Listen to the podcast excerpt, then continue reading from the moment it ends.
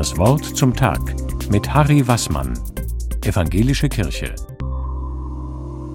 Wenn jemand einen Sieg errungen hat, sagt man im Deutschen manchmal auch, er hat den Sieg davongetragen.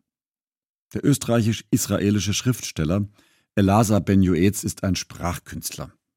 Er fasziniert mich mit seiner Lyrik schon lange. Worte wie diese, er trug den Sieg davon, bürstet er gegen den Strich. Aus er trug den Sieg davon, wird bei ihm alle Siege werden davongetragen. Davongetragen? Weggetragen? Und wohin bitte? Beschädigen Siege womöglich das Miteinander, den Frieden? In aller Regel sieht man ja glückliche Sieger und enttäuschte Verlierer. Sieger haben es leicht, Verlierer tragen schwer an einer Niederlage. So die landläufige Meinung. Elasa Ben Yoetz hinterfragt diese Sichtweise. Sind die Sieger auch wirklich die Gewinner? Zweifel daran kommen bei mir schon im Kinderzimmer auf. Mein Enkel ist bei Spielen gerne der Sieger. Ich helfe ihm auch dabei.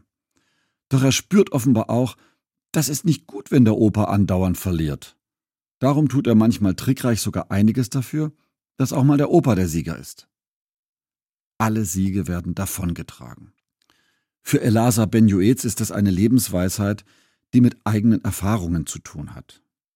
1937 in Wien geboren, sind seine Eltern mit ihm noch vor Kriegsbeginn nach Palästina geflohen. Er ist so dem Siegheil der Nationalsozialisten entkommen. Kriege hat er später auch in Israel erlebt. Im Schatten des Ukraine-Krieges wurde er im vergangenen Jahr gefragt, was ihm die Schrecken von Krieg und Vertreibung sagen. Ben Joetz hat aphoristisch geantwortet.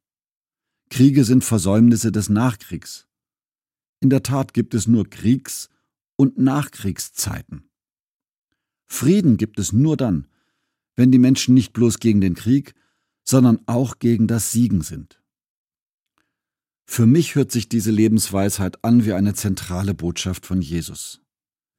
Wer sich gegen das Siegen stellt, wer verlieren, also loslassen und unterliegen kann, der kann wirkliches Leben gewinnen.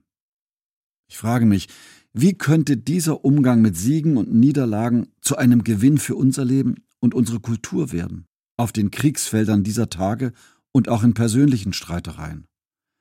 Benjoets Aphorismus ermutigt zu einer Abkehr von Siegesbilanzen. Denn da hat er wohl recht. Alle Siege werden zuletzt davongetragen. Harry Wassmann, Evangelische Kirche, Rottenburg